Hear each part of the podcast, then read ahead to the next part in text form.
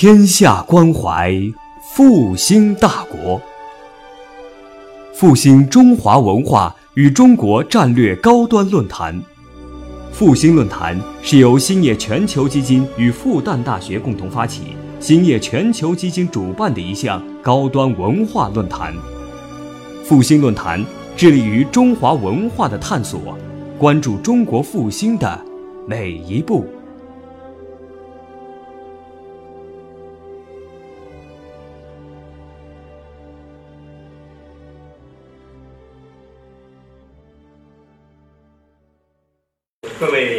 各位先生、呃，各位同学，晚上好。嗯，那么今天呢，有这样多的，呃，有这样多人来参加这个讲座，确实呢，使我这个非常感动。那么这个刚才白刚教授的介绍呢，又使我感到非常的惭愧。那么今天呢，我只是想利用呃各位的一点宝贵时间，就把。关于语言的起源与演化这个问题呢，呃呃，做一些很简单的一个介绍，呃，是非常粗浅的介绍。那么这个，呃，蔡元培先生，这个在一九二八年中央研究院历史语言研究所期刊的发刊词里，他说过这样一段话，就同样是动物。为什么只有人类能够不断的进步，能够创造文化？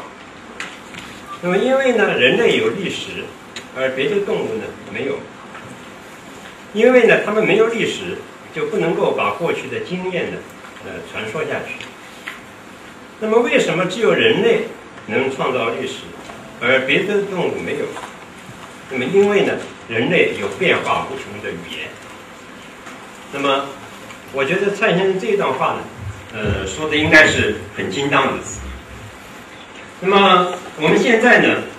从这个认知科学啊，呃，神经生理学啊，从心理学的角度看，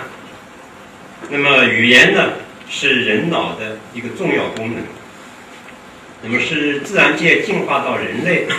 这样一个高度复杂的啊这样一个物质的产物了。那我们大家都知道的。语言在人类交往、社会发展、个体的认知、呃人格的发展，以致这个人的啊人的各个族群，他的自我认同方面都有重要的作用。那么语言学它的呃主体当然是研究语言本身了，比方说呃大家都熟悉的语音啊、语法啊、语汇啊、语义啊。还有语言的社会功能等等。那么，但是在现代呢，呃，不仅是语言学，其他各门的自然科学，啊，这个人文科学、社会科学，呃，哲学，也都把语言呢作为自己的研究对象。那么，从这个角度来讲呢，呃，这个语言科学，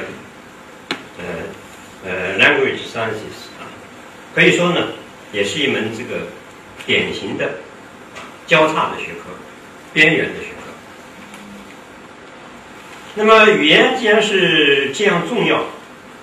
所以呢，关于这个语言语言的起源和进化，也很自然的会引起人们的关注。那么这个呃，在西方大家知道，呃，古典时代啊。这个文艺复兴时代啊，近代啊，特别是这个达尔文的进化论产生以后啊，那么都有人呢，呃，探讨这个问题。那么中国古代呢，这个呃，也也有过这方面的论述，呃，比方大家都非常熟悉的这个荀子就说过，这个关于这个事物。这个概念名称，这个事物和它的啊，关于这个事物的概念啊，这个事物的名称的关系啊，他说过这个“名无故也，约定俗成之为宜”这样的话，大家都很熟悉的。那么，但是呢，在过去呢，这个因为嗯呃科学发展的限制，所以呢，关于这个语言的起源和进化的问题呢，实际上实际上呢是没有办法解决的。那么甚至呢是被视为是一个禁区啊。比方说这个呃十九世纪的时候啊呃法国啊英国的语言学会啊都曾经呢这个规定过呃禁止呃做这方面的研究，因为这不会有有什么结果。那么到了这个最近，嗯，二三十年来以来，那么这个关于语言起源和进化的问题呢，就日益引起啊呃人们的关注。那么这个就出现了不少的这个相关的文献。那么这方面的论文呢，呃，它是很分散的。呃，这方面的研究呢，在近二三十年来多起来，但它呢，往往是比较分散的。他呢是往往分散在这个像语言学啊、心理学啊、啊生理学啊、医学啊，甚至在物理学的刊物上啊，都有这方面的文章。那么专著呢，呃，在这个一二十年里头呢，也出现了不少。那么在国外这方面的专著呢，比较多。那么中文的专著呢，嗯，好像啊还还没有，就中文的专门研究这个呃语言的起源、进化问题的专著或者论文集，似乎呢还呃很少见，甚至没有。那么，那么也说明呢，就是关于这个问题，还是一个嗯正在这个研究当中的问题。呃，没有什么大家公认的结论，那么还是需要再进一步深入探讨的一个问题。那么近年以来呢，也逐渐在国内呢也引起了他的关注。那么语言呢，它有一些这个很显著的特点。一个呢，就是刚才也也也实际上是我我提到了，其实它的一个独特性、独创性啊、唯一性。因为呢，只有人具有，这个动物啊，它没有语言，该是啊，没有这个严格意义上的语言。另外一个呢，就是它的这个多样性。这个现在现存的语言，呃，至少有六千多种。那么还有不少濒危的语言，就是现在我们作为一个重要的资源，呃，要这个抢救的濒危的语言。那么还有呢，已经消失的这个古代语言，但是还留下文献。嗯，这个像在座的这个白刚教授研究的这个嗯古典的一些语言，这个三米特语啊，这个很多这个古代的三米特语现在已经没有人说了，但是呢，还有文献留下，像阿卡德语等等。那么，所以这个语言呢是是这个非常多样的。那么这样多样的语言，这个它是怎么起源的呢？嗯，这个像这个前苏联，呃，大家可能也知道，这个有一位语言学家高加索人啊，马尔。那个这个马尔呢，嗯，就是后来在斯大林的一本书啊，《马克思主义语言学问题》当中啊。批判的啊，那么当然马尔本人呢，还是一个有成就的语言学家，应该说，嗯，他提出来的所谓亚夫理论啊，认为这个语言都是由四要素啊，都产生于四个要素，嗯，把这个语言呢就理解成完全是一种社会现象啊，这个是有这个生产关系的变化来决定它的变化。当然，他这个观点是不对的。但但是呢，他也是要想说明这个语言这个起源啊，这个演化，想说明这个问题，当然他没有说对。那么像这个呃，过去这个呃纳粹统治的时代，呃呃，有的学者呢就认为，这个呃语言的这个发展呢，它不是一个。取决于经验啊，而是取决于精神的。那么，他们把这个雅利安人呢，啊，作为这个雅利安人啊，那看成功是啊最优秀的这个最优秀的民族啊，最优秀的种族，他们的语言呢，也就是最高级的啊，是这个语言发展的一个最高的阶段。那么，呃，这种呃这样的一种思想呢，也被这个呃纳粹啊这个所利用，被这个被这个德国法西斯啊所利用。那么，那么我们知道呢，这个语语言呢，它有它呢就是有两个方面，一个方面呢是它的这个呃就生物学的因素，一个呢是社会文化的因素。那么这个生物学的因素呢，在语言的起源和进化当中呢是很重要的。那么我们知道，呃，这个现代人就是 Homo sapiens 啊，他是呢从这个直立人啊起源的。那么直立人呢，又来自这个像南方古猿那样的类人猿，或者呃用呃比较早的术语，就是所谓能人吧，直立人呢来自能人。那么我们知道呢，这个呃直立人呢，因为他能够直立行走，他的手呢得得得到了解放，有灵巧而熟练的双手，那么这样呢，就促进了他的神经系统的发展，促进了他的脑的发展。那么这些呢，嗯，应该说呢，是语言产生的一个生物学的基础。那么这个一二百万年前的直立人，他有没有这个语言呢？这个问题呢，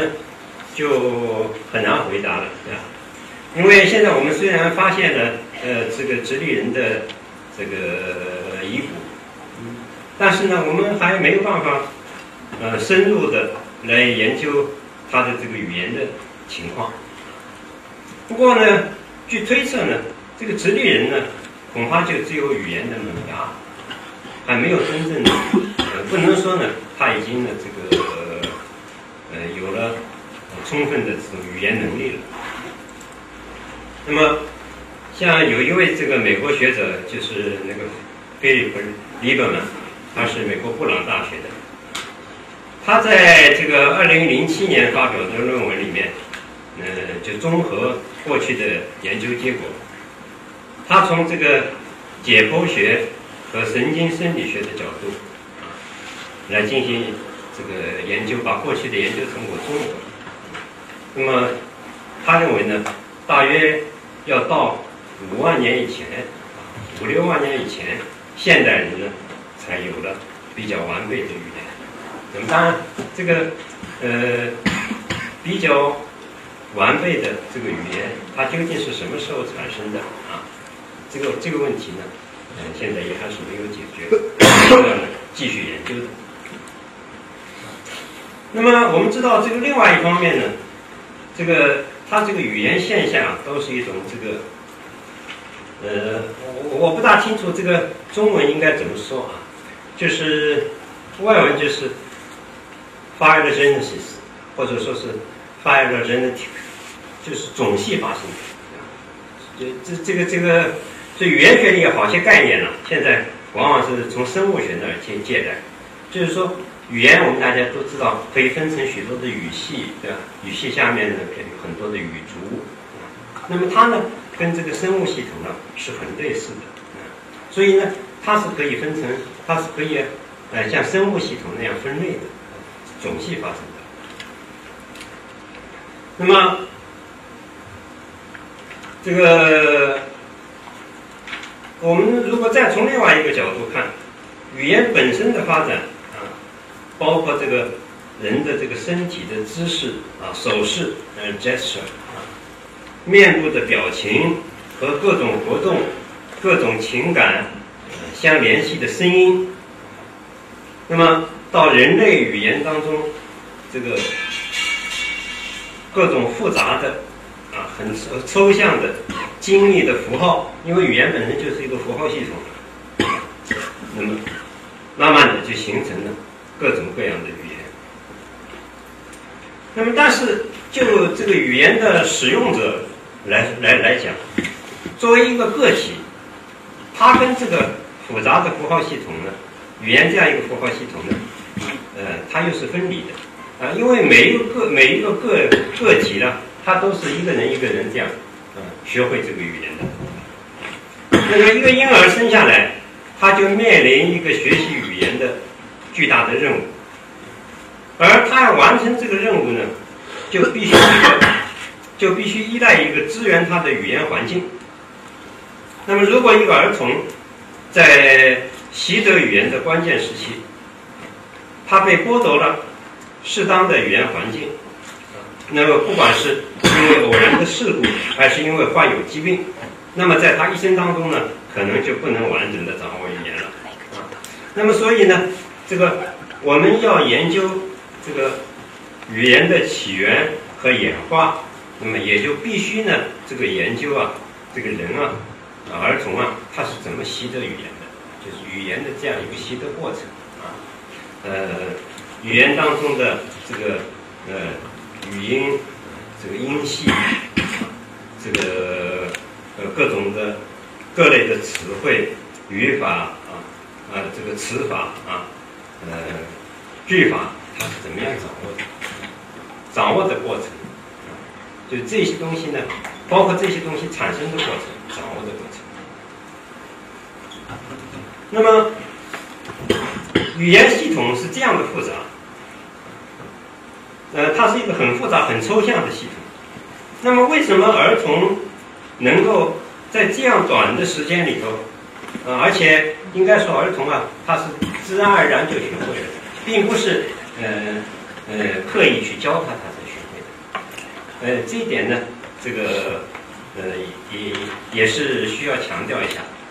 这个当然，儿童需要一个学习语言的环境，对吧？那父母呢，呃或者其他的人呢，也会不断的或者纠正他的一些错误。但是呢，语言这个东西不是哪一个人刻意去教会他，而且呢，这样复杂的一个这样一个抽象的东西，他能够在这样短的时间里就能掌握。那么这里头呢，有生物学的原因，它也有呢这个社会文化的作用。因为语言的传递和接受的，实际上呢，这个就是一种文化的传递和接受的过程。那么我们知道，这个生物对环境的适应性啊，呃，比文化上的变化要缓慢得多啊。生物对环境的适应性，呃，这个这方面的变化，它动辄是以。万年，甚至啊，这个嗯，几十万年、上百万年这样来计算。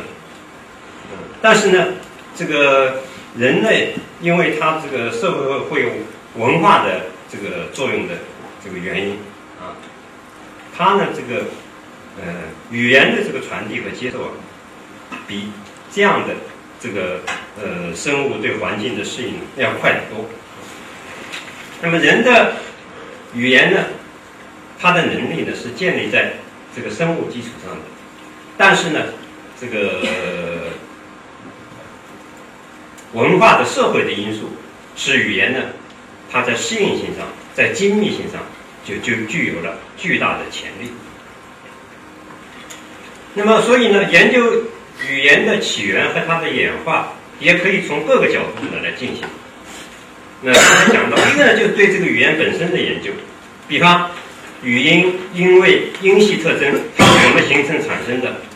各种这个语法功能是怎么产生的？啊，这个句法是怎么产生发展的？儿童语言的习得过程是怎么样的？那么我们如果从历史语言学的角度来看，啊，世界上各个语系它是怎么起源、发展、传播的？啊，那么语言和语言之间的接触，啊，这个我们都知道，就所谓洋泾浜语 （Pidgin）。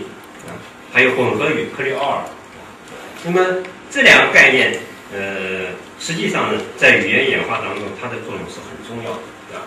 这个过去说啊，这个呃，语言接触啊，呃，不会，呃，不是产生混合语，呃，总是一种语言战胜另外一种语言，实际上不是这样。有这个有很多的这个混合语。那么，这个语言接触它在语言演化当中的作用，这个也是很重要的。还有呢，就是相关相关学科的研究，比方说，呃，现代的遗传学啊，分子生物学啊。那么，在二零零一到二零零二年，还发现了所谓这个呃语言基因 FOXP 二语言基因。那么，当然，我我们这个发现的语言基因，不是说这个基因就能决定语言的这个呃产生演化，呃不是这样简单。但是呢，这个发现无疑也是很重要。那么，另外呢，就是现代的脑科学、神经生理学，这个。考古学这方面的进展，嗯，都对这个问题的研究呢，会呢有帮助。还有一个呢，就是跟动物的比较，特别呢是跟这个猿猴啊，呃，灵长类动物 （primates） 啊，这个进行比较。那么，这个在这个研究工具和研究方法方面呢，那么大家都知道，现在呢也有很多新的这个研究工具。研究方法，比方这个 DNA 的研究，研究基因，那么这个对呃语言研究呢，也也是这个呃有帮助的。这个呢，我下面可能还要稍微提一提。那么另外，比方说这个神经科学当中的这个功能磁共振成像技术，研究这个大脑的。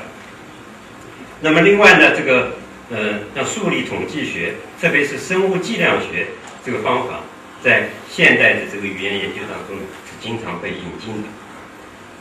还有呢，这个关于这个计算机啊建模啊，就是计计嗯计算机建立模型，这些方法呢都是过去呢没有的啊。那么现在呢，都开始呢就尝试来研究呢这个语言的这个起源和它的演化的问题。那么下面呢，我就想很简单的来介绍一下，就是关于这个人的语言能力啊，就 language faculty，它的最近的这个论辩。那么我呢，这个也就是很很简单的稍微提一提，因为时间的关系啊，那我自己呢研究的也不深入。这个各位可能都知道，就是美国有一位很著名的语言学家，呃，就乔姆斯基了。那么，这个乔姆斯基呢是长期，呃，在这个麻省理工学院，呃，主持那里的哲学和语言学系啊，他生成语法的创始人啊。那么，他在这个政治上，呃，大家知道，呃，是左派，对吧？对这个美国，他也写过大量的政论，对，呃，对美国的这个，特别是对美国的对外政策，呃。无论是共和党还是民主党，都提出过这个非常激烈的批评。那么我们呢，我们国家也翻译过乔姆斯基的一些语言学著作。但近年来我看到呢，好像有些出版社把他的政论翻译了好多，这个还出了出了出了选集啊。他的新的语言学著作呢，倒没怎么翻译。那么这个乔姆斯基呢，跟两个这个。呃，是这个心理学，呃，这个生物学背景的学者，这个一个呢叫 Hauser，这个一个叫 Fish 啊，分别是在这个哈佛大学啊和英国的这个圣安德鲁大学的。他们呢，他们呢，在这个一九六呃一九二二零零二年啊，就发表了一篇这个在科学杂志上发表了一篇文章。就是这个文章的题目呢，就是这个语言能力了啊。这个语言能力是什么啊？这个谁拥有它啊？它是怎么样进化的？就这三个人署名的。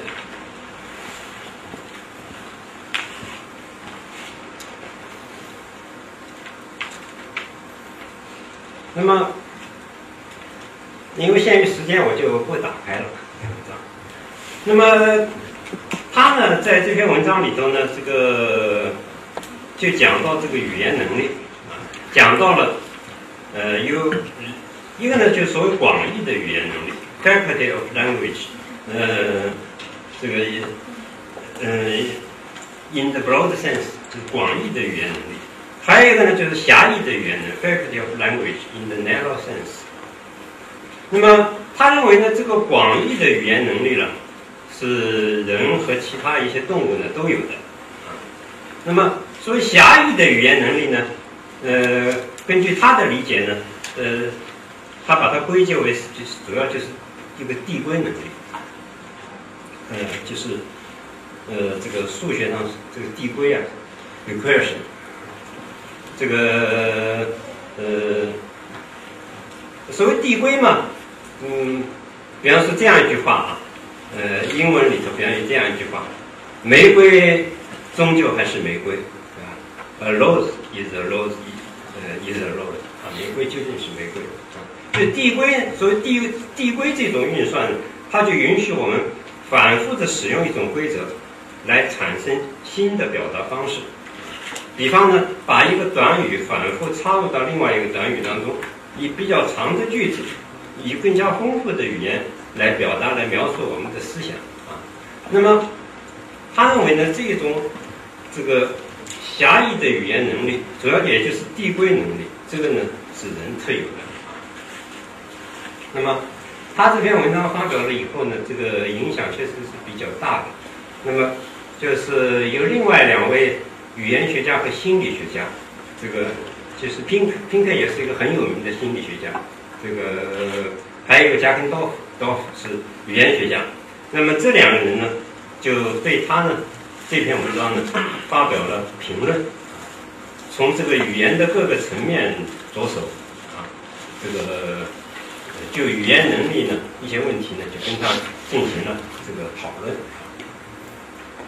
那那他们两个人，实际上也不是完全不同意他的意见，但是个人的看法上呢，还是有一些还是有一些区别。那么，这个这个两个人的文章发表了以后呢，这个呃乔姆斯基等三个人呢，他们又发表了回应的文章。就这个文章呢，呃，除了就刚才讲的第一篇是发表在科学上以外，就其他的这个三篇呢，都发表在呃 cognition，就是认知这个杂志上面啊。他们这个乔姆斯基等三人呢，就又又做了回应啊。那么到最后呢，这是二零零五年了，啊，那么最后呢，就是加肯道夫跟嗯 Pinker 这两个人呢，又写了一篇，就是这个呢是从这个二零零二年到二零零五年的这样的一个争论。那么这个这方面的争论呢，这个呃详细的情况呢，这个我想就。呃，不谈了啊。但是呢，就是说这个问题呢，对于这个了解人的语言能力啊，了解这个语言的进化啊，递归在语言进化当中的作用啊，这个讨论呢，应该说还是很有意义的。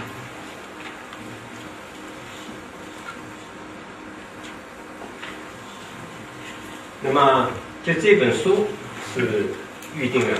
呃，明年要出版的，就是二零一零年。要出版的，就这本书就是呃《递归和人类语言》啊，是一本这个这方面的论文集。那么这个近年以来呢，呃，乔姆斯基等人呢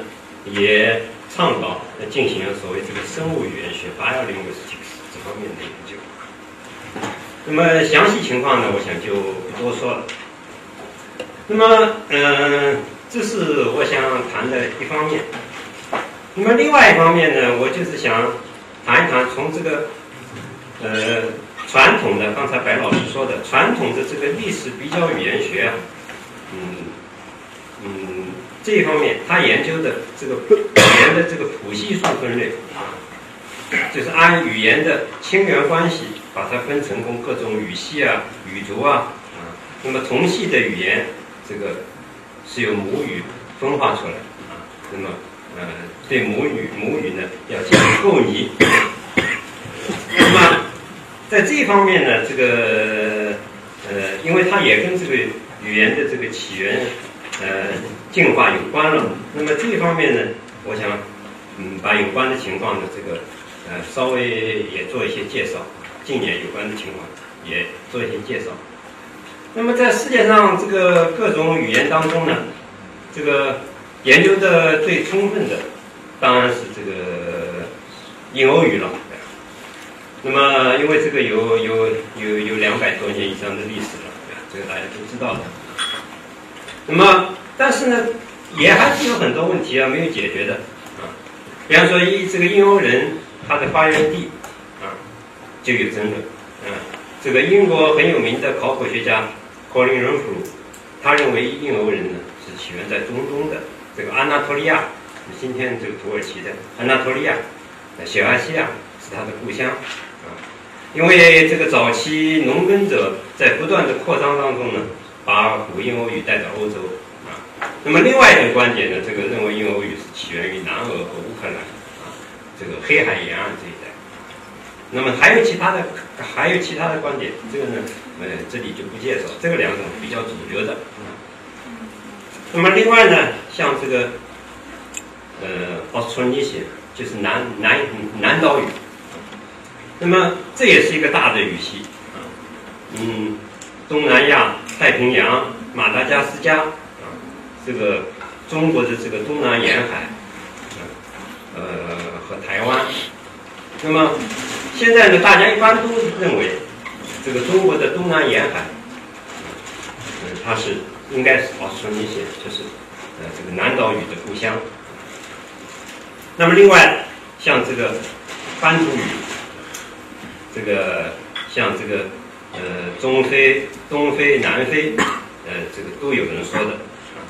它应该呢是在这个起源于尼日利亚东南部。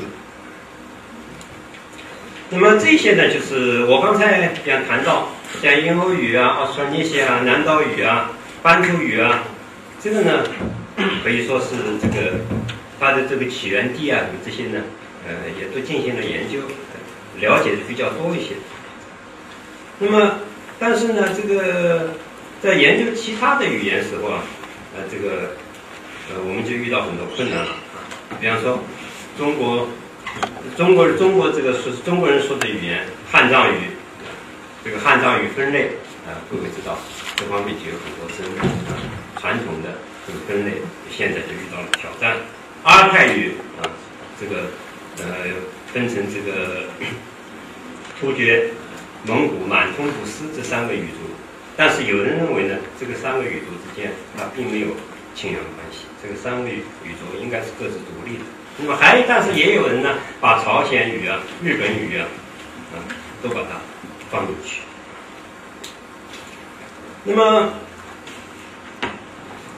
那么在这个研究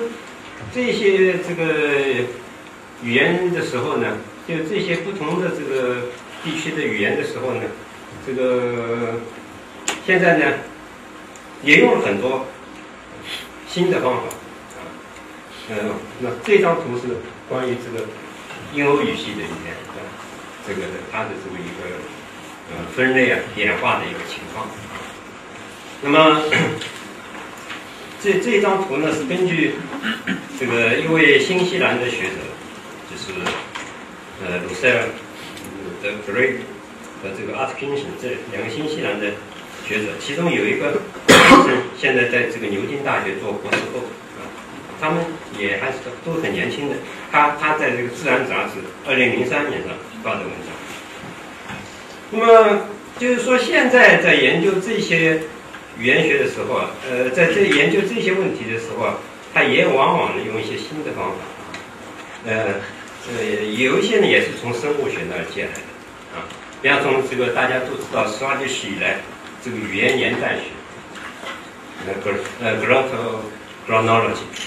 graph，chronology。词汇统计学 （lexical statistics） 这方面就有很多新进展。那么特别呢，是用一个所谓这个呃 “statistics”。这个 “statistics” “statistics” 这个词我也不大清楚，这个中文是怎么样翻译？可能呢，中文是翻译成功叫分支分类学或者分支系统学啊，它也是一个生物学方面的词汇啊。用这样一些方法呢，来这个。研究啊，这个这个语系的这个呃，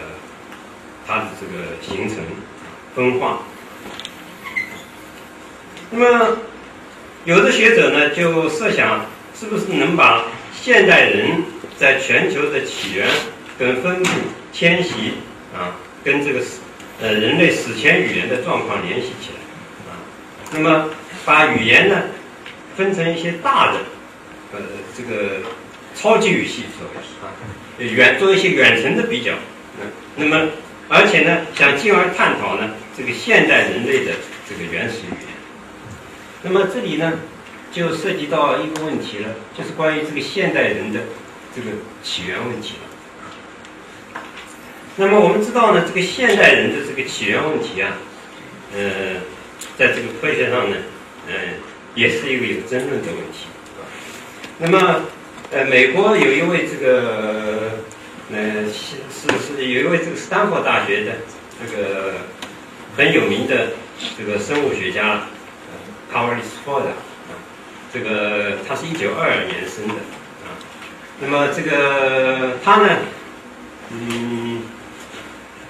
他的有一本这个《人类的大迁徙》这本书啊，呃，是已经翻译成中文了啊。他跟中国学者也是有合作的关系。那么另外呢，他还写了一本呢，在一九九四年啊写了一本书，就这本书叫这个《人类基因的历史和地理》。啊，那么我今天带的来的呢是一个简写本，啊，实际上原书呢，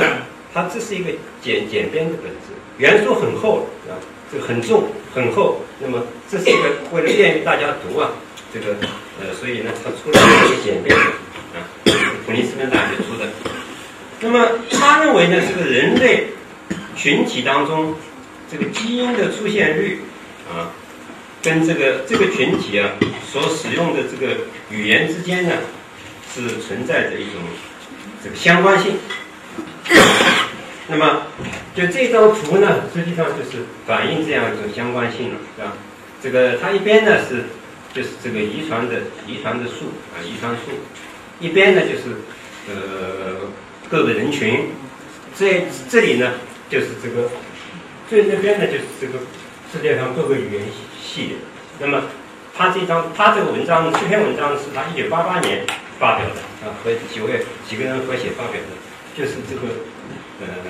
说明啊这个语言和基因的关系。那么这个六六呃两零零六年九月八号到十号，还在这个加州大学圣巴巴拉的分校还举行了一个关于这个语言和基因的这个国际学术讨论会，那么。这个论文集呢，可能也快要出版了。那么，这个刚才我讲到了，现在呢，这个好像有很多这方面的研究了，它都是跨学科的。像我刚才提到的那个那位现在在牛津大学的新西兰学者，这个呃，这个人呢，他就是嗯做这个语言方面的研究，但是他的背景呢，实际上不是语言学，他的背景呢是这个生理学和这个进化生物学。嗯，他是在这个呃呃认知和这个进化牛津的认知和进化人类学这个学院工作的。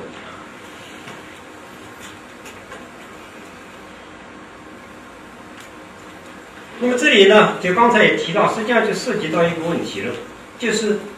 这个现代人的起源，Homo sapiens，现代人的起源，它究竟是？多地区起源的呢，还是这个单独起源的啊？就是嗯单一起源。那么这里呢，就是一篇就《Nature》自然杂志上一九八七年发表的一篇文章。这个作者呢是呃加州伯克利加州大学的，呃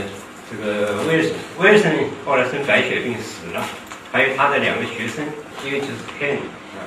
呃，Ken 现在大概还在夏威夷，还有一个 s t o n e k i n s t o n e k i n 在这个德国马普学会进化人类学研究所的。那么他们呢，就是认为，啊，根据这个线粒体 DNA 的研究，这个呃，认为这个现代人呢是二十万年以前呢，大概二十万年以前呢产生在非洲，那么由非洲呢再迁徙到全世界，那么慢慢的。呃，逐渐的就取代了啊这个当地的那些人。那么这个就是所谓走出非洲 out of Africa，走出非洲的这样的一个学说。那么这是他们八七年发表的文章。那么在在这个二十多年以来呢，嗯，不断的有争论。那么当然，这个非洲起源说呢，在现在世界上来说呢，它是一个主流的学说啊。但是我们国家呢，嗯，不少学者，呃，特别是在人类学界啊，古人类学界，啊，不大不大赞同呢这个非洲起源说啊。他们呢还是主张呢这个多地区的进化说啊，就是认为呢是这个呃多元的，呃，但是他们不否认也有杂交啊，就是。这个多地区起源说，在附带也也有杂交啊。那么，呃，比方说，这就是最近的一个发现了，就是这两天啊，呃，在媒体上面也都做了报道，就是广西崇左发现了十一万年前早期现代人的一个下颚骨的化石，十一万年。那么十一万年呢？因为这个年代很重要了，对吧？因为十一万年，十一万年前了，他这个正是这个现代人啊，嗯，取代了呃这个原来的这个呃原来的这个居民啊这样的一个年代。那么十发现十一万年前早期现代人的这个呃下颌骨呢，那就为这个多地区的这个进化说啊提供了呃一个证据。这是我们国家一些。呃，人类学家吴兴志院士，他们是这样主张的。那当然，这个问题呢，实际上呢，还是呃有争论的啊。这个嗯，恐怕呢也不是这样简单的啊。这个呃，有的人呢赞同啊，在国外也有人赞同这个呃多地区啊这个进化说的啊，比方这个密歇根大学的沃波他是赞同的，但是多数人是不赞同啊。嗯。那么，而且，你这个十一万年前也不一定就能够证明说这个现代人，嗯，就是由中国本土的这个呃人进化而来啊，因为也可能十一万年以前，嗯，非也有非非洲来的人啊，已经到了这个中国了，因为这个具体年代还是可以再进一步研究的。那么。关于还有一个呢，关于这个尼安德特人呢，这个嗯，现在一般认为呢，他不是这个呃现代人的直接的祖先啊，因为这个尼尼安德特人呢已经做过很多的研究，呃呃，一个研究这个古 DNA 的很有名的一位学者，他也现在也也在做这个呃尼安德特人的这个全基因的研究，他一定也也有论文发表啊，这个。就他推测呢，这个尼尼安德特人呢，在这个几十万年以前就已经跟现代人慢慢的分离。那么，但是呢，这个也有学者不赞同啊，认为这个尼安德特人呢，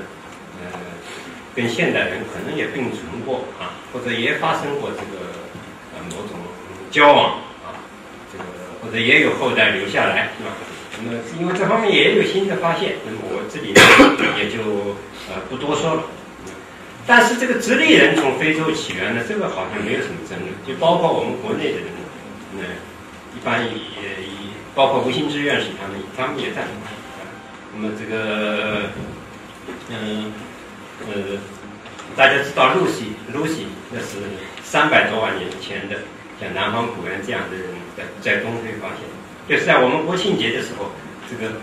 又报道这个埃塞俄比亚发现了四百四十万年以前的这个这个人的祖先，这个这个四百四十万年前的人的祖祖先是是这个上个世纪九十年代发现，经过这个十多年的研究，现在有了报告出来了。所以在十月一号，大概那个呃科学杂志上就同时发表了十几篇文章。这这可以说是空前的，同时发表了十多篇文章，来这个呃，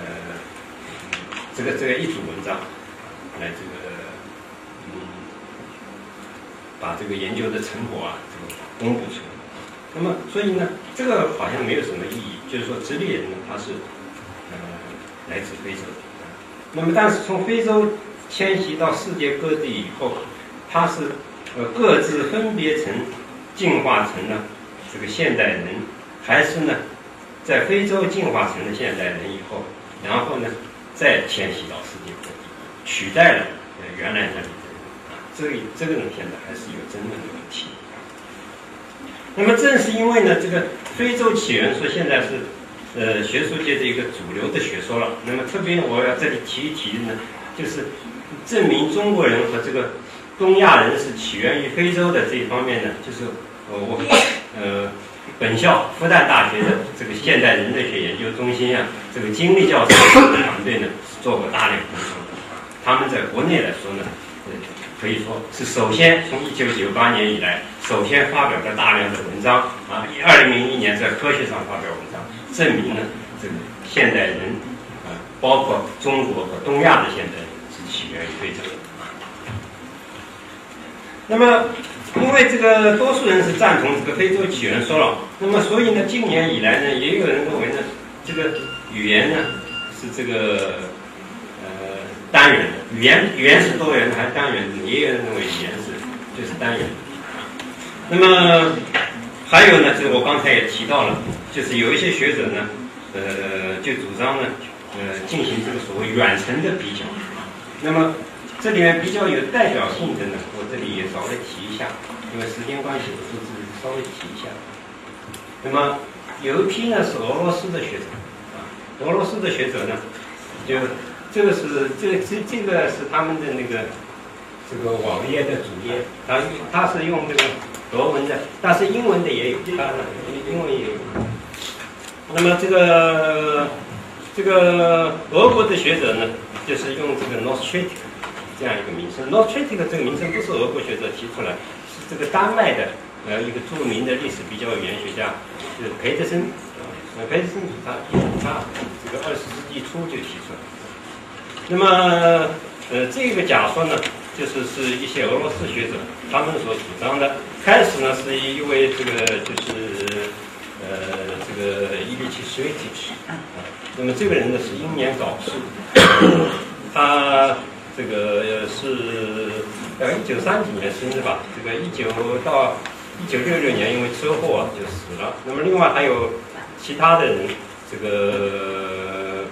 呃，像有的人呢，后来到其到别的国家去了，像那个有一位叫谢伯罗斯基，他到美国去了；还有一位叫呃多格波多格波尔斯基，他到那个到以色列去了。那么这个留在苏联的呢，还有留在俄国的啊，呃，留在苏联后来在俄国的还有一些人。那么其中比较有代表性的呢，就是一个呃谢尔盖安纳托利。叶维奇·斯塔罗斯，这个斯塔罗斯呢，呃，现在也去世了。他很年纪很轻就去世了，就是一九五三年生，二零零五年死了。呃，他但他儿子还在继续做这方面研究，他也是汉学家，对这个呃汉语这个呃呃汉语的这个古古古古代音韵学非常有研究。那么他的这本关于汉语古代音韵学的书呢，也已经翻译成中文，大概。呃，上海教育出版社在今年啊出了。那么，他们呢，呃，他们所提出来的这个这样一个主张呢，就开始呢是认为是有几种语言了，像印欧语、乌拉尔语、阿尔泰语啊、散韩语、达罗毗荼语，还有高加索的呃卡托维利语啊。那么他们呢因为。开始的时候，后来又扩大了比较范围。开始就因为这个几种语言呢，可能可以组成这样一个大的语系啊。嗯，那么这个还有呢，那么这个这个派的呃，这个这个学派的人呢，后来跟这个美国的一些学者呢，开始的时候他们跟美国的学者没有什么联系，那么后来呢，跟美国的学者有联系了。那么其中也有一些不是语言学家，你看大家都知道的，就这是一个很有名的物理学家了，有盖尔曼，对吧？一九六九年的诺贝尔奖得主。这个盖尔曼呢，呃，他近年来也在从事这方面的工作。他在这个新墨西哥州啊，呃，成立了一个圣塔菲研究所。嗯，那么其中研究的一个很他他感兴趣的一个很重要的问题呢，就是关于这个这个语言进化的问题。那么，刚才讲到的是他罗斯这个人，他也是汉语家。那么在美国呢，就是另外一位就是 Greenberg。Greenberg 呢，嗯，这是美国一个很有名的语言学家了啊。那么这个他是一九一五年生，这个二零零一年去世的。那么他呢，这个他主要是在类型学的研究方面，这个非常有贡献。那么他提出一个所谓欧亚超级语系。那么呃，在当今世界上面，这个嗯，关于这个超级语系的研究呢，就是一个呢，主要是呃俄国学者，这个还有一个呢，就是呃刚才提到以 Greenberg 为代表的那些美国学者。那么美国学者跟呃俄美两国的学者呢，现在这个呃相互是合作的啊，现在是合作的。那么这个。总的来说呢，这个俄俄国的学者呢，还是比较坚持传统的历史比较语言学的方法，寻找这个比较严格的一种系统对应。那么美国的学者呢，像 Greenberg 那个传统呢，他主要用的是一个多边的比较，multilateral，那么 multilateral comparison。那么这两种假说之间呢，是存在相当这个交错关系。那么这些假说呢，也受到一些语言学家的批评啊，它本身呢也在不断的修改啊，甚至最终呢呃被否定。但是呢，我觉得在引出大量的新的问题和对语言的新的认识方面呢，还是有价值的。那么这里呢，要提一提关于这个汉语的地位啊。那么我们大家知道，这个汉语啊。它是汉语这个地位，现在也有也有几种说法。一种大家都熟悉的，就是汉藏说，汉藏语系属于汉藏语系。那么还有一种呢，就藏缅说，他把汉语归到这个藏缅语里。还有一种呢，就是汉高压所说，啊，就是认为这个汉语啊，就刚才那个施泰罗斯汀，他就认为这个汉语和这个高加索语之间呢，它是有一种呃亲缘关系，而且跟美洲的这个美洲的这个印第安的这个纳德内。这个有关系啊，那么还有呢，就是这个汉藏语跟南岛语有关系，汉藏南岛，法国的萨嘎啊，有这样主张的啊，还有东亚语群说，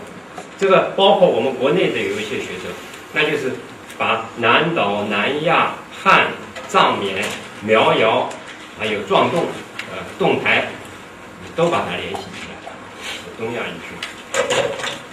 那么这个。这里呢，这个因为为什么这个汉语的这个地位问题会引起这个这个这个这样多的这个争论呢？主要是一个，因为我们知道要研究语言的这个系数关系啊，就必须研究这个同源词了，对吧？就是说出自一个母语的这样的一个词，那么根据这个同源词呢，再再来建立这个语音对应规律。那么但是呢？在研究像研究印欧语，它这个同源是比较清楚。那么你如果要研究这个汉语呢，它这个和其他这个比方说是少数民族语言，它这个同源的关系了就不是很清楚，就我们没办法区分这个同源和借用啊，这个呃在什么情况下它是同源，在什么情况下它是借用？那么所以有的学者呢，包括国内的，他呢又提出个亲缘度的概念啊。就是说不能用传统的是同源性。那么另外有一个时间深度，就 time depth。你你说的是，呃，这个语系，那么一个语系恐怕也不过就是几千年吧，对吧？嗯。那么你再往前面追溯呢，啊，是怎么样的一个情况呢？啊，追溯到一万年，啊，哦，一万年以前又是一个什么样的情况？啊，嗯，这个就很值得这个深入的究了。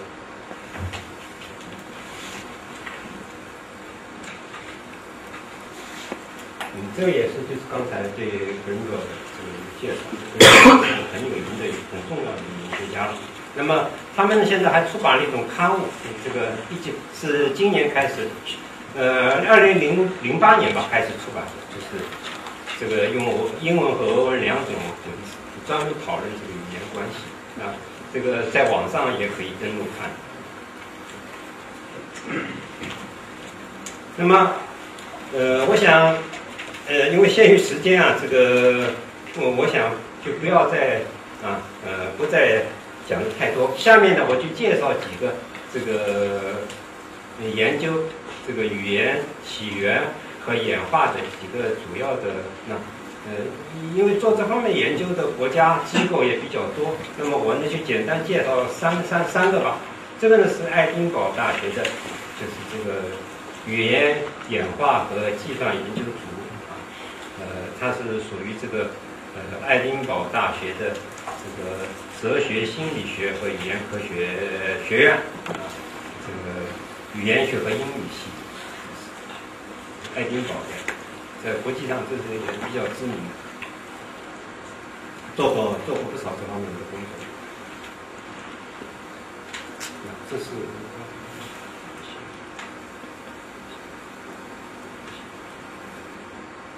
那么还有一个呢，就是这个香港中文大学的这个语言工程实验室，那么有王世元先生啊，这个和其他的一些人在做这方面的工作。香港中大语言工程实验室。那么这个我这里也顺便提一下，就是呃王世元教授。和这个一位台湾的这个呃研究这个心理语言学的曾志朗教授，也研究神经科学的，他们两个人呢现在正在这个北北大讲学，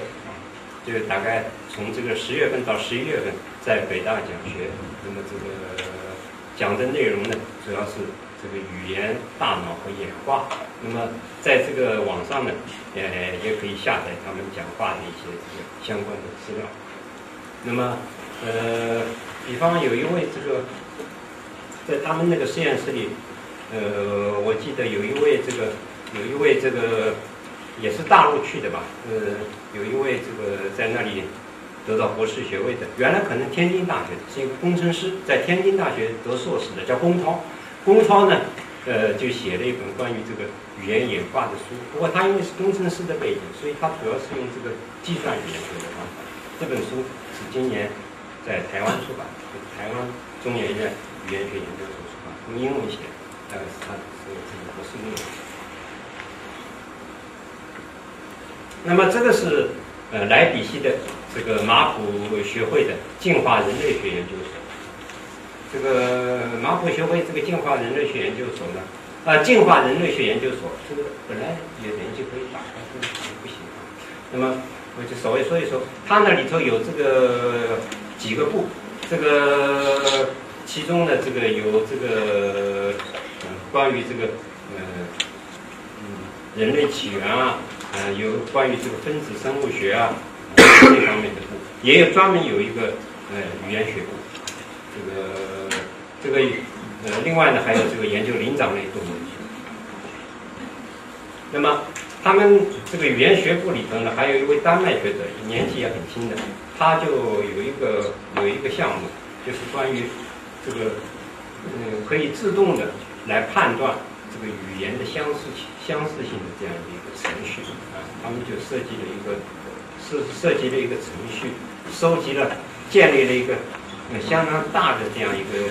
语言的资料库，那么目的呢是要能够自动这个。识别这个语言的相似度，他们当然也有他们的这个理论基础。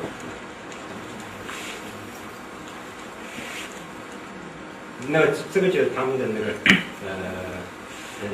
ASJP，就是词汇相似度呃量呃这个量度词汇相似度这个研究计划的概念。那么最后呢，我提一下。就是有关这一方面的这个资料，呃，现在呢也有也有人呢就专门收集了这一方面的这个呃 bibliography，就是有关这方面的书目。那么这是一个华，也是一个华人，是在伊利诺大学的，呃呃，可能呢他也是他的这个嗯背景呢，可能是他主要是做这个计算机啊跟这个信息检索方面，所以他搞了这样的一个这样的一个库。那么。它这个库里头呢，就是专门开列，呃，世界各国出版的，主要是用英语的这个关于语言进化的书目。不过可能呢，因为他本人的背景的原因，做这个信息检索的，他重点是放在这个，也是放在计算。那么这个这个这个这个书目呢，是可以说是呃比较齐备的。这个书目还比较还是比较齐备，这个连接不行。这个书目比较齐备，那么如果要找这方面的资料呢，就可以看他的这个网站。嗯，那我想这个嗯，今天呢就占用大家宝贵的时间，那么就讲这些，这个可能呢呃也不清楚，讲的也不清楚，那么我自己准备的也不充分，那么仅仅呢是提供一些线索，呃供各位参考。那么如果各位呢呃有什么问题需要讨论的，非常非常欢迎，谢谢。